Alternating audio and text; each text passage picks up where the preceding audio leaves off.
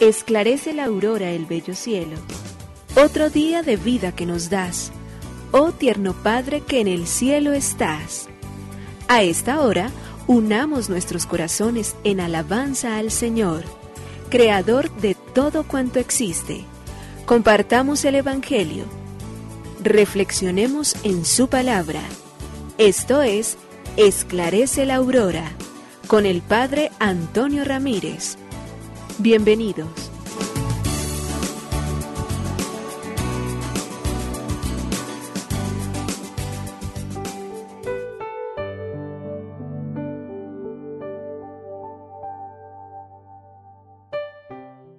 Con los muy buenos días, hoy es jueves ya 7 de abril del año 2022. Bendito Dios por la vida, bendito Dios por todas las gracias que nos regala. Gracias Señor por permitirnos que a lo largo de nuestro camino vayamos encontrando todos los días mejores oportunidades, pero ante todo capacidad reflexiva para entender que tú eres el principio, la fuente, el origen de la vida misma y que todo lo que en nosotros hay es obra infinita de tu amor. Que este cuerpo que tú nos has regalado, que cuenta con cuatro tipos básicos de tejidos que se dividen en diferentes subtipos. La sangre como los huesos son tejidos conectivos. Cada tipo tiene diferentes propiedades como fortaleza, flexibilidad o movimiento para desempeñar la tarea de manera idónea, para cumplir la misión para la cual ha sido hecho. Y por ello entonces el tejido conectivo conecta, sostiene, une y separa otros tejidos y órganos. El tejido muscular, por su parte, son células largas y finas que se relajan y se contraen para poder crear el movimiento. Sin ella no podríamos movilizarnos. El tejido epitelial son células compactas, una o más capas que forman particularmente barreras. Y el tejido nervioso, células que trabajan juntas para transmitir todos aquellos impulsos eléctricos que a través de la columna vertebral van con la inmediatez hasta el cerebro, reciben órdenes y regresan nuevamente para responder a cada miembro según la solicitud que tenga para poderse hacer. Qué bendición, Señor, qué gracia tan especial. Gracias por lo que tú has creado, pero gracias por los hombres y las mujeres que a lo largo del tiempo se han dado también a investigar el cómo hemos sido hechos, el cuál es cuáles son los componentes de nuestro propio cuerpo para tomar conciencia de ellos, tratarlos con el cariño y la decencia que se merece cada miembro, pero a la vez también para dar respuesta infinita. Entonces de todo aquello con lo cual Dios quiere que nosotros le sirvamos y le sirvamos en relación a las demás personas. Por ello, hoy al Señor nuevamente, nuestra gratitud inmensa, diciéndole, gracias, oh Señor, Creador del universo, oh Padre nuestro que en el cielo y en la tierra estás. Nos unimos a la Iglesia Universal que ora. Esclarece la aurora el bello cielo, otro día de vida que nos das. Gracias a Dios, Creador del universo, oh tierno Padre que en el cielo estás. Nuestras voces unimos al concierto que el universo eleva ya en tu honor. Desde la tierra al cielo más profundo, tierno Padre magnífico Hacedor, conserva nuestras almas sin pecado, a nuestro cuerpo da fuerza y salud, y nuestra mente ilumina piadoso con un rayo benéfico de luz. Por nuestra amada patria suplicamos, por la iglesia elevamos oración, por nuestros amados padres y familia, siempre dichosos los hagas tú, Señor. En tu santo nombre, comenzamos este día de vida que nos das. Haz que lo acabemos santamente, oh Padre nuestro que en el cielo estás.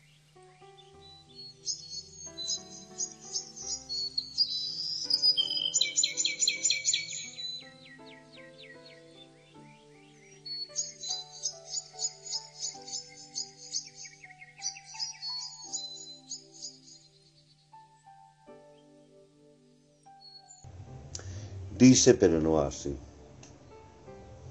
El médico francés Boupart, que murió en el 1780, había llegado a la vejez fuerte y sanísimo. A un amigo que le preguntaba su secreto para mantenerse tan sano y fuerte, le respondió, Siempre he vivido del producto de mis recetas sin probar jamás su contenido.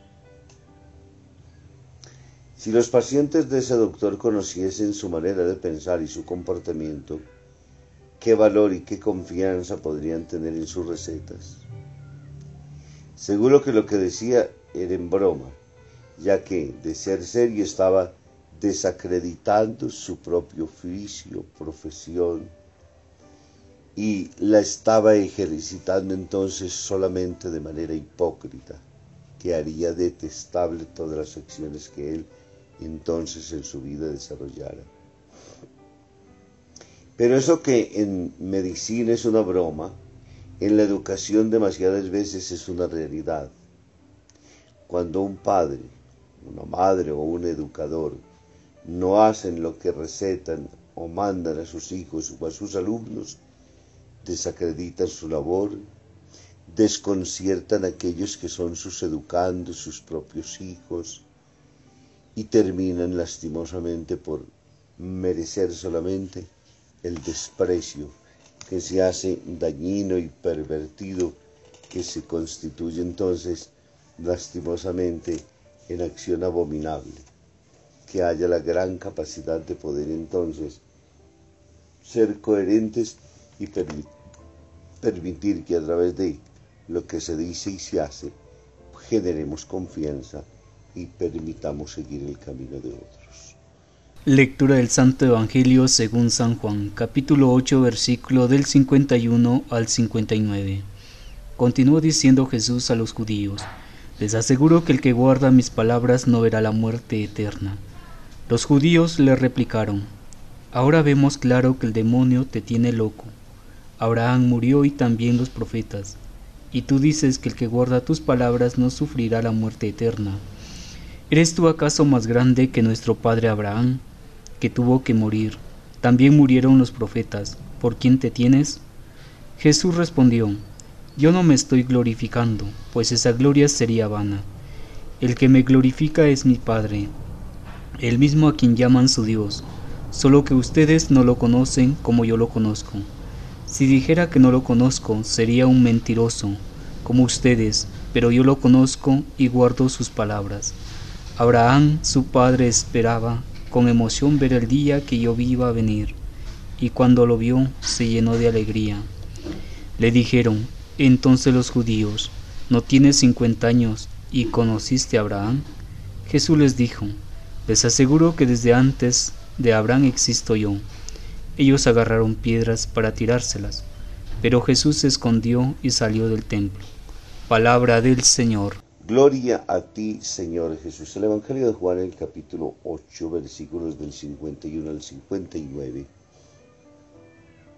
Jesús nos sigue revelando los misterios infinitos de su ser de Hijo de Dios, de reconocerlo existente desde siempre y para siempre, no es creado en el tiempo, sino que vive y permanece para siempre estaba junto al Padre en el momento en que creaba. Conoce todas las obras que Dios ha creado.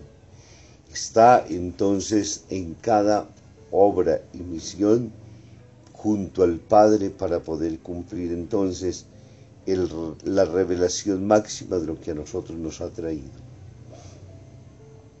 Y una de las cosas importantes que hoy nos recalca tiene que ver con la vida eterna el que guarda mi palabra nunca morirá.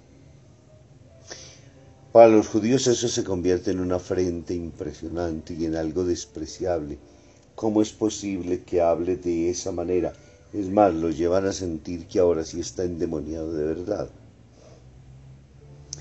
Y por hablar de la eternidad, por decir que los seres humanos fuimos hechos para gozar plenamente de la luz de la vida, para descubrir, entender y manifestar que no somos hechos para la muerte, sino para la vida, le acarrea ese tipo de problemas a la persona de Jesús. Y para ello parten entonces de que Abraham y los profetas murieron.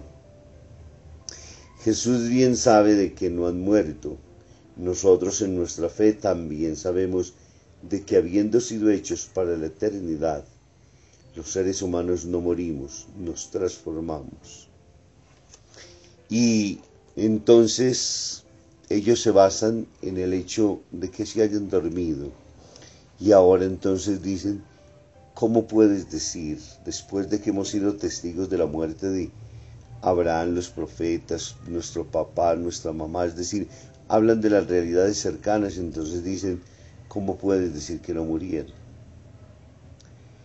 Y la pregunta, ¿por quién te tienes? Soy hijo de Dios, no es por quién me tengo.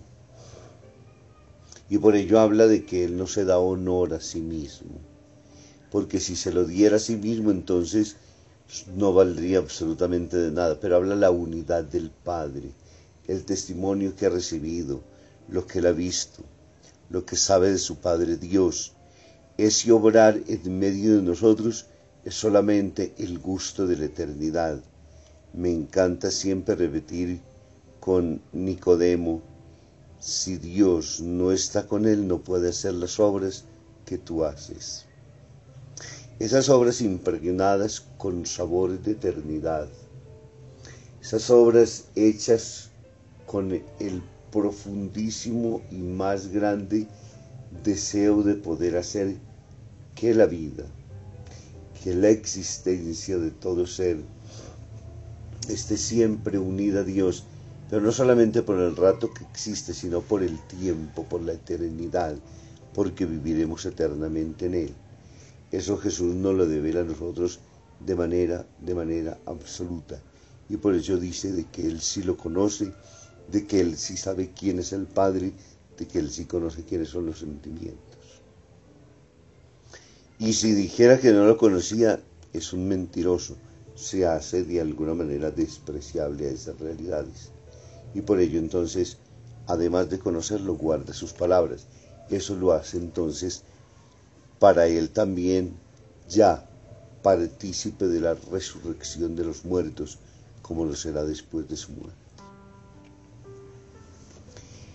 Jesús entonces una vez más entra en este escenario de nuestro mundo, del mundo en que vivimos, para que descubramos que fuimos hechos para la eternidad, para que entendamos de que nuestra vida aquí está hecha para poder entonces pulir, para poderse mejorar, para poder llegar con una mejor versión a la eternidad, porque se nos da el tiempo para vivir, para caminar con los otros, para amar, para servir.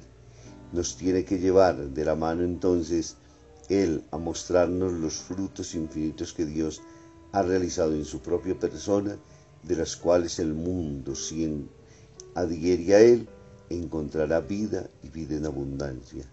Eso le pedimos para nosotros, eso pedimos para nuestra humanidad. Vida y vida en abundancia en la medida en que entremos en íntima comunión con Dios. Que nos bendiga el Padre, el Hijo y el Espíritu Santo. Que su Hijo Jesucristo nos lleve siempre a gozar de lo eterno.